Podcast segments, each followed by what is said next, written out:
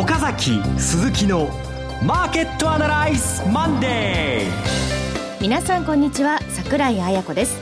岡崎鈴木のマーケットアナライズマンデーをお送りします。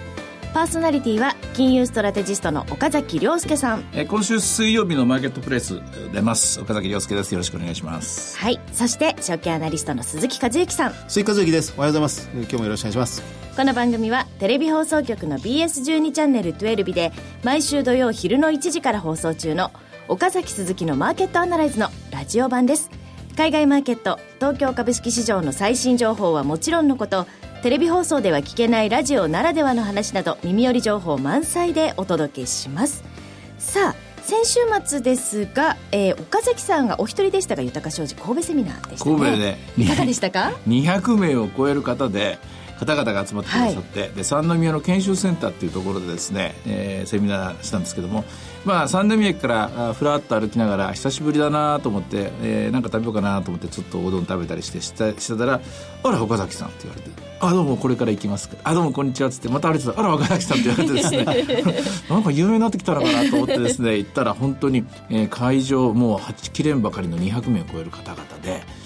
で終わってからも「あどうもどうもどうも」って感じでなかなか駅にたどり着かなかったんですけれどもやっぱり思いましたね、はい、やっぱり勢いは出てきたなと。マーケットに、うん、でもちろんこれだから上がるんだとかそうじゃないんですけど本当にみんなすごく食い入るように、えー、熱心に聞いてくださってで私ですねちょっと謝らなきゃいけないのがなんと40ページぐらい作っちゃったんですよスライド。過去最高記録じゃないかと作ってるうちにあこれも大事これも大事と思って気が付くと知り上がった時には378枚作ったのかな、これ全部できるかな。なおかつ持って帰るの大変じゃないですか、はい、ね、セミナーに参加した人たちも。でも大事に皆さん捨てずに持って帰ってくださったみたいでみたいだしそれと本当に申し訳なかったのは1時間30分の予定が1時間50分しゃべってしまいました。すいません遅くなっちゃって というようなセミナーでした。大変熱気がもうありましたねそれは、これからもうちょっとまとめてちゃんと分かりやすく簡潔にまとめて喋るようにしますので。はいじゃあ今日はまた次回よろしくお願いします。はいそこで喋ったこともぜひ、はい、一部ね今日聞けるといいんですが番組進めてまいりましょう。この番組は株三六五の豊か商事の提供でお送りします。今週のストラテジーこのコーナーでは今週の展望についてお話しいただきます。あの、そのセミナーでも、やっぱりまだまあ、あの、バブルっていう言葉を何回か使ってるんですけどね、バブルの段階がまだ初期なのか中期なのかピークなのか、それよくわからない。バブル終わってみなきゃわかんないという言葉があります。まあ、要するに、買い材料は分かってるんですよ。業績がいいとか、円安が続くとか、金融緩和が続く。しかし、買い材料ばかりで売り材料がない中ですね、もうこういう時は逆に、まあ、バブルになりやすくなってしまう。で、まあ、去年の秋ぐらいからその兆候が見えて、すでに日本の時価総額は名目 GDP の1.1倍を超えてしまった。1.2倍ぐらいありましたっけね。まあそういう状況ですから、バブルといっても、バブルが始まったと言ってもおかしくない。でも、わからないからやっぱりまだ上がるんでしょうね。もう、もう少し上まで行ってますんでしょうね。と、土曜日に言いました。はい。たわけになるって売ってみるかなっていう気がしてるんですよね。アホと言われてもいいから、バカと言われてもいいから。上がるんでしょうねと言ったものの。もう上がったような気がするんですよね。あの時250円ぐらい、えー、先週の末が2万トンで250円でしたよね。えー、そうです。はい。そうですよね。えー、264円。で、あの時まあまだ上がるんだろうな、まだ上がりますよね。そして今日2万400円になったでしょ。そしてふと思ったんですよ。うんこんな思い通りいくのかみたいな感じでね。やっぱり上がっちゃったなって感じで。で、円安でしょで、しかもまあ今日の新聞見ても ROE10% 続出。どこ見ても悪い材料がない。はいバカになってもいいからってみるかなっていう気がしてならない。今日の私ですね。えー、あの、たわけになりたい。野も山も、うん、皆一面に強気なら、えー、たわけになりて米を売るべしと。それです、それです。昔の格言なんかありますよね。うん、はいまあ。まさにその心境だということそういう感じですね。ですか。うん、まあ心境なんで戦略というには、あまりにも直感的すぎて人にお勧めするのはとても難しいんですけれども、そういう事態まで来てしまったなっていうのを今朝って言いますか、ここのラジオ局に行く途中、ラジオ局に来る途中の道々歩きながら、なんでこんなに強気なのかななんでこんなに上がるのかなと自問自答繰り返しながら、たった今思いついたセリフがこれです。バカになってもいいかなと思って。あの、先週の放送でも、テレビの放送でも言われてましたが、ニューヨークダウが高値を更新しているのに、うん、ニューヨークの輸送株指数が安値を切り下げているという動きがありました。あれなんか端的にそういうところに。えそうです。皆さん指数は買うんですね。つまり、あの、債券がまあ金利が上がらないもんですからね、他に買うものがないから、とりあえず株を買えばいい。だけど個別株で見ると全部個別の株は上がってしまった。うん、今日の日本の株なんてね、東電、ここのとこ東電ばっかりですからね。先週金曜日もそうですね。買うものないとことも象徴なんですけどね。はい、で、そこでまあ、個別銘柄で見ると、まだなかなか高すぎて買えないなっていう中で、ある程度織り込まれて買えないなっていう中で、指数だけを買っている。これはニューヨークも同じ現象で、ニューヨークダウ、ダウくださいという注文が来るんだけども、まあ、アップルはいいかなとか、オルマットはいいかなとか、キャタピラはいいかなと、こういう注文なんですよね。うんうんあのまあ、気になる点はもうたくさんあります。まあ、今、先週の後半急速に沈静化しましたが、うん、世界の長期金利が一斉にこの上昇し始めたという動きがありました。まあ、ドイツもアメリカも日本も。で、この土曜日の日経新聞でもこのたくさん取り上げられてますが、その国債の流動性がすごくなくなってしまっている。もう前からもう全然ないですよ。え入札の日しかマーケットないですからね。えうん、まあ、それが、まあ、かなりマーケットを今歪めてきてるんだなという言葉が言われてますが、やはりそのマーケット絶対、マネー市場全体が今歪んでるということになるんでしょうか？うん、投資家はやっぱり敬遠してるし、投資家はみんな政府が嫌いなんでしょう、みんな。うん、えー、国の政策も、金融政策ももうだんだん辟易してきてるところだと思いますよ。毎回毎回これだけマーケットからお金をどんどんどんどん債券を取られていって、お金だけがどんどん振り込まれていって、さあ買え、さあ買え、早く買えということでですね、無理やり、ところてみたいにですね、押し出されて買うのもずっとここまでやってきたけども、本当にそれでいいのかなと。うん、うん、出口も見えないまま、このやっていいのかなっていうのは、誰しも思い、思い出すところがここだと思いますね。うん、もちろん、掛け声だけは2万1000だ、2万4000だって言うかもしれないけれども、しかし、何の株を買えばいいんだっていう話ですよ。で、ROE が高い株買えばいいんだよ。高い株って言うけど、株価もう高いじゃないのって。いやいや、まだ高くなる。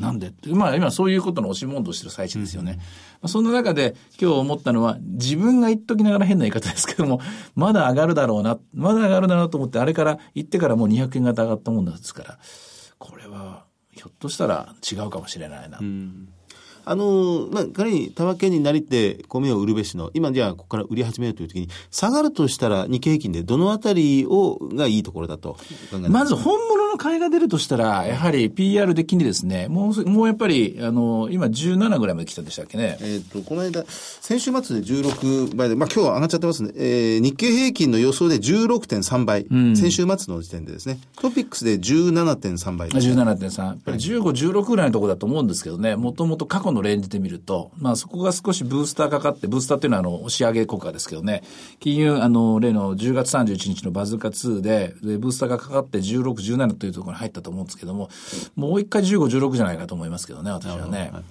えー、その場合に16、17、まあ、今、人が言われたり、ラフに1000円とすると、うん、まあ、PBR、PER が17が16になる。うん、ということラフに1000円ぐらいの。ぐらいはあっても全然別にね、誰も傷つかないと思いますしね。で、それにそうなると、一個一個の株にしてもですね、買いやすくなってきて、本当にまあ投資家目線に立てばその辺が妥当なとこだと思いますよ。うん、個人投資家がまあ売り上がってる中、まあ外国人投資家がこう買い、釣り上げてるみたいな、そういう構図になってますけども、それは長続きしない。長続きしないのはなぜかというと、最低アビトラジが働いて、本来ならば金利が上がることで、金利が上がることで、え調整がつくというのが仕組みだったんだけども、金利が上がらなくなっちゃった。それはなぜかというと、みんなドルにドルにお金を掘り込んじゃうから。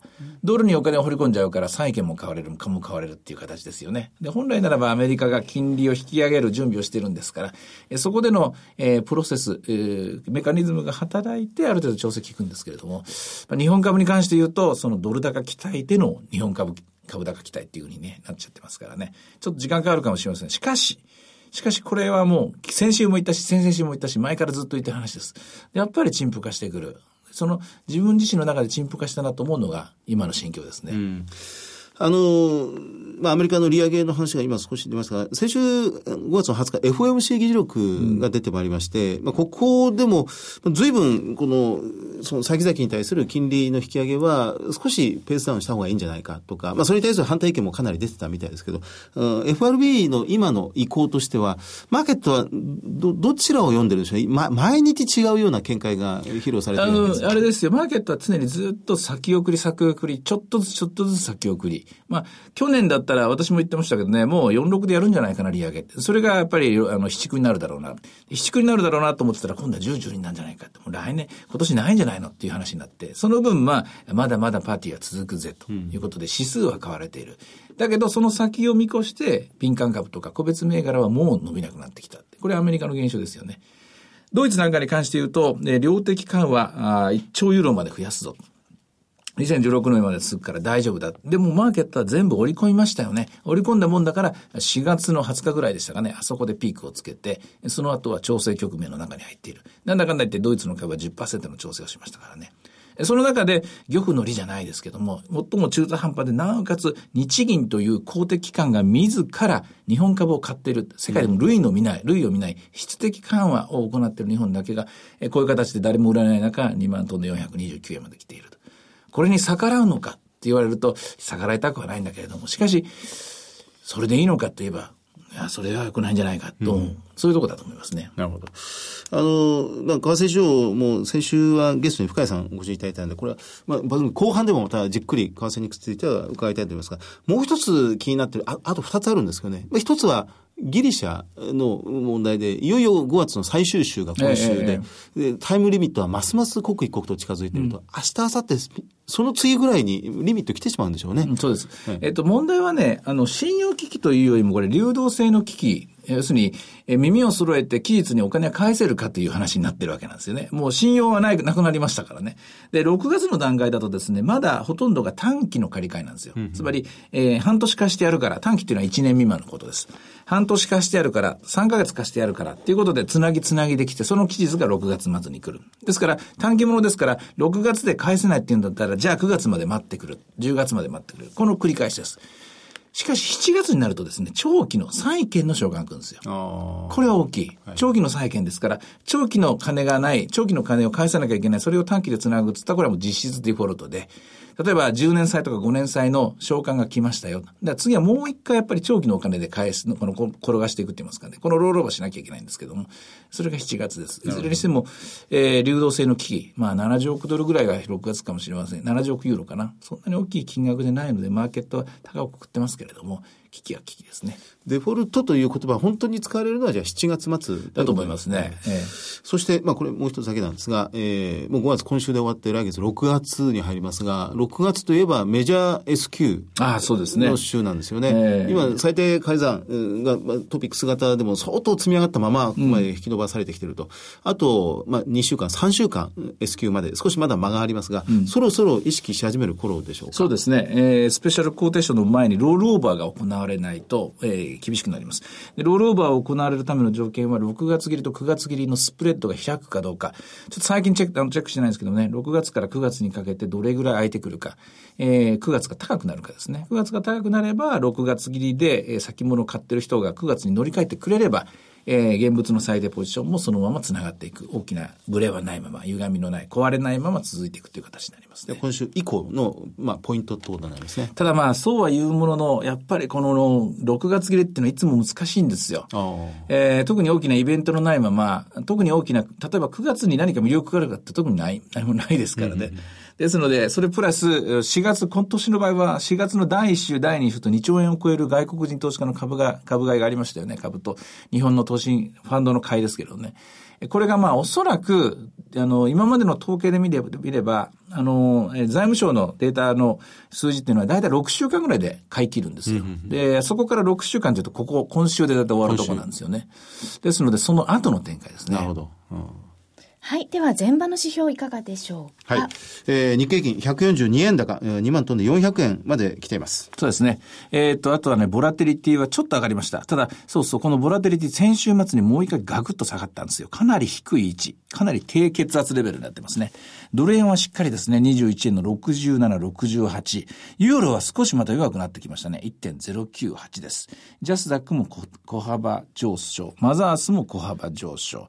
えー、そんな中中で、えー、債券が少し金利が上がってるんですかね。0.425ですね。まあ、これまあ、動かないマーケットといえばそれまでですけどね。はい。では、株365いかがでしょうか？現在425円買いの429円やり。今日は高値が429円減値ですね。今のところ。安いところでは、なんと316円までしか押してないですね、まだ。はい。ということで、いろいろ展望していただきました。今週末には土曜昼の1時から BS12 チャンネル12で放送している岡崎鈴木のマーケットアナライズもぜひご覧ください。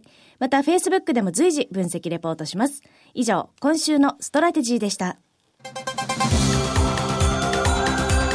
岡崎鈴木のマーケットアナライズマンデーそれではここで株365の豊か商事からセミナー情報です。えー、豊か商事からは3つありますね。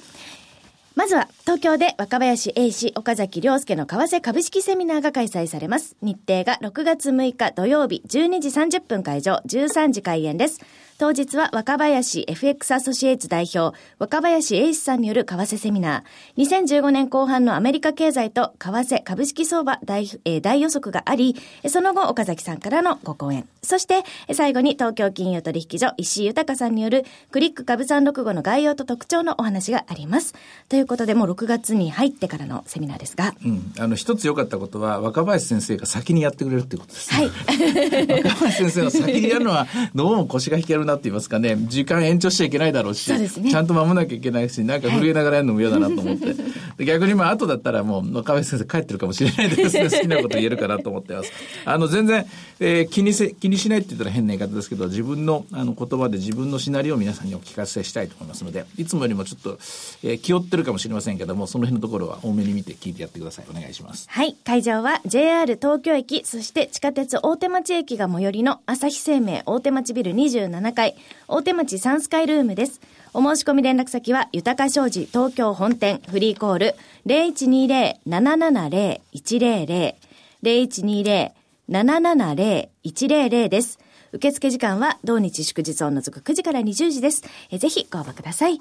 えそして、え次はですね、6月20日土曜日なんですが、うん、岡崎さんと鈴木さん、それぞれ違う場所でセミナーがあります。はい、まずは岡崎さんから、横浜で豊か商事資産運用セミナー in 横浜が開催されます。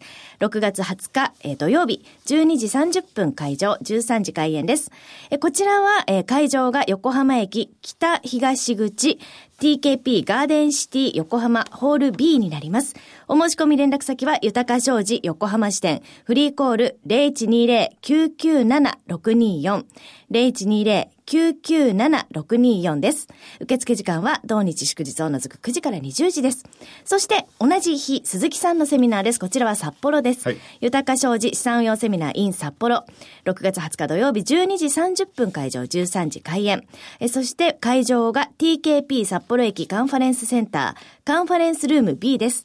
お申し込み連絡先は豊か商事札幌支店フリーコール0120-191-365 0120-191-365です。こちらも受付時間、同日祝日を除く9時から20時です。さあ、同じ日、どっちに行こうか悩んじゃいますけれども。皆 さん、これ、あの、資料交換しましょうか。あ、あいいですね。あの、え、あの、お、お届けします。私も鈴木さんに送っとくので。ありがとうございます。あの、お横浜では岡崎さんがこういうことこんな話してます札幌では鈴木さんがこういう話してますいいですね。いいかもしれないですね。あの、一粒で二度美味しい。私の方はもう、この決算、3月決算が出揃ってますから、もうそれを全部もう一回まとめて、えー、増益の良かった企業をずらっとこう、みんなご覧いただきたいと思いますね。はい。横浜はね、私の思い出す限りでは、か、数々過去何回か行ったんですけど、必ずなんかね、上がるんですよ、いろいろ。ジンクス的に。動きが。結構ね、その横浜の直前とか横浜の前後っていうのはすごくね、これなんか持ってるなと思って横浜はですね、いつも気にしてるんですけどね、6月20日でしょはい。まあ、さっき鈴木さんがおっしゃいましたけど、ね、S 期の後なんでね。はい。ちょっとこう、それなりの、ここはまた別くじの準備してた方がいいかなと今思っています。はい、6月20日横浜が岡崎さん、えー、札幌が鈴木さんです。ぜひ来てください。ここまでが豊か商事からセミナー情報でした。え続きまして、えー、毎週土曜昼の1時から放送中 BS12 チャンネル12岡崎鈴木のマーケットアナライズからセミナー情報です。えこちら2回以上新たな、えセミナーナーが決定しております。まず1箇所が東京、そしてもう1箇所が宮城県仙台です。東京はリアルマーケットアナライズ2015 Brand New Experience Extra ということで、6月7日日曜日、東京証券会館で行います。そして、え仙台はリアルマーケットアナライズ2015ブランニューエクスペリエンス in 仙台。こちらは翌週6月13日土曜日、イベントホール松栄で行います。東京はかなり、えー、あの、倍率が高くなっておりますので、えー、皆さん本当にありがとうございます。はい、仙台は割と狙い目だと思いますので、えー、お近くの方はですね、両方もちろん申し込んでいただいてもいいですし、そうですね、もう両方来ていただいて、はい、ご応募いただければと思います。えー、応募方法は BS12 チャンネル12日、岡崎鈴木のマーケットアナライズを検索いただきまして、番組ホームページからリアルマーケットアナライズ応募フォームにご記入いただくか、お電話でご応募ください。えご注意があります。電話番号、えお申し込みが東京と仙台変わります。東京が0120-975-724。仙台が0120-953-255です。繰り返します。東京0120-975-724。えー、仙台が0120-953-255です。え通話料無料自動音声応答サービスにて24時間ご応募を受けたまっております。おかけ間違いないようにお願いいたします。えー、複数応募いただいてもカウント1回になりますので、ご了承ください。応募締め切りは東京が本日です。5月25日月曜日。このラジオを聞いたとすぐお申し込みお願いしますね。そして仙台が6月1日月曜日です。もう毎回抽選のと、毎回というかもう抽選が決まっておりますので、えー、な、な、決まっているんですが、ぜひ諦めずにご応募いただければと。これでも、例えば東京の抽選結果が分かるのは、はい、この仙台の締め切りの前に分かるんですかね。どうなんですかね。分からなかったら、なんだ東京外れたら、じゃあ仙台にすればよかったな、なんていう人がいるかもしれないですよね。でもあの、うん、え、そうなんですよ。そう、本当にそうなんですが、あの、東京は東京でお申しできますし、はいうん、仙台もまた滑り止めみたいな。そうですか。ですからやっぱり2箇所お願いします。はい、なるほど、なるほど。はい、ということで、えー、セミナーのお知らせです。そしてもう一つは番組のお知らせです。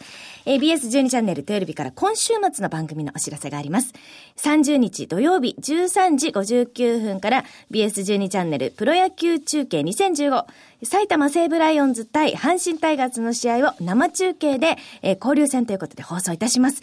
24時間全国無料でご覧いただける BS12 チャンネル12では、えー、今年もパリーグの熱戦をプレイボールからたっぷりお伝えします。チャンネルの見方がわからない方はカスタマーセンターへお電話ください。オペレーターがチャンネルの見方をお教えします。フリーダイヤル0120-222-318 0120-222-318 BS12 チャンネル12カスタマーセンターまで。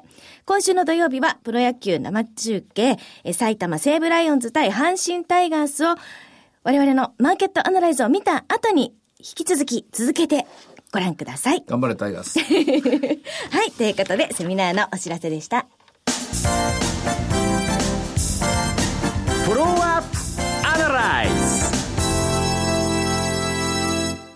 このコーナーでは先週放送の BS12 チャンネル12日、岡崎鈴木のマーケットアナライズについてレビューしてもらいます。勘のいい方はもう気づいてるらっしゃると思うんですけど、深谷さんって実はものすごく多くの、あの、えっとね、事業会社のお客さんがいるんですよね。うんうんうん事業会社の。で、番組の中でもちらっと最後の出てきましたけど、事業会社さんの為替の見方があの人よく見てらっしゃるんですよ。あの、ドルインデックスで見ると、もう少しなだらかにドル高になりそうだということでしたプラスでも、事業会社の方の話をよく聞いてらっしゃいますから、どういう会社が今利益出てるか、その構造、為替からのアプローチで分析されてましたでしょ。はい、だから、為替の読みと同時に株式市場の読みのヒントを教えてくださるんですよね。うん、なるほど。あの時はちらっと造船業界のことにもね、触れてられましたよね。はいあの詳しくはフェイスブックに書きますので、ぜひチェックしてください、はい、岡崎鈴木のマーケットアナライズマンデーそろそろお別れの時間です。ここまでのお話は？岡崎亮介と追加随と。そして櫻井彩子でお送りしました。それでは今日はこの辺りで失礼いたします。さよなら。この番組は株三六五の豊か商事の提供でお送りしました。